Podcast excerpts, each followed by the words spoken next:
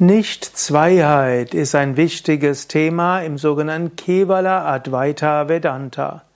Kevala Advaita Vedanta gilt als die Philosophie des Non-Dualismus und äh, gilt als Philosophie eben der Nicht-Zweiheit.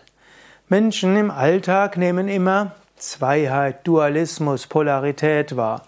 Es bin ich und du, da ist eine Zweiheit. Es gibt Mensch und Welt. Und es gibt Mensch und Gott. Und so gibt es überall Dualismus, Polaritäten. Vedanta, insbesondere in der Ausprägung Advaita Vedanta, ist die Philosophie der Nicht-Zweiheit.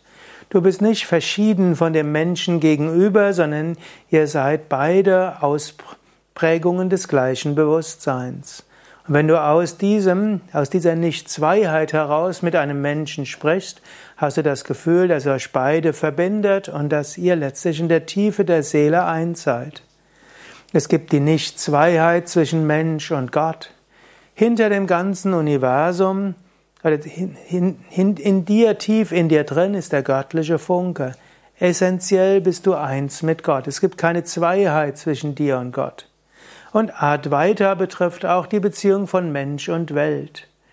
Hinter deinem Körper und deiner Psyche ist das göttliche Bewusstsein. Hinter der Welt ist das göttliche Bewusstsein. In der Tiefe deiner Seele und hinter der ganzen Welt ist das gleiche göttliche Bewusstsein, nicht Zweiheit. Daher Advaita. Dvaita heißt Zweiheit, A mit kurzem A ist das Gegenteil. Advaita, die Philosophie der Nicht-Zweiheit, manchmal auch ausgedrückt als, Monothe als Monismus oder Philosophie der Einheit.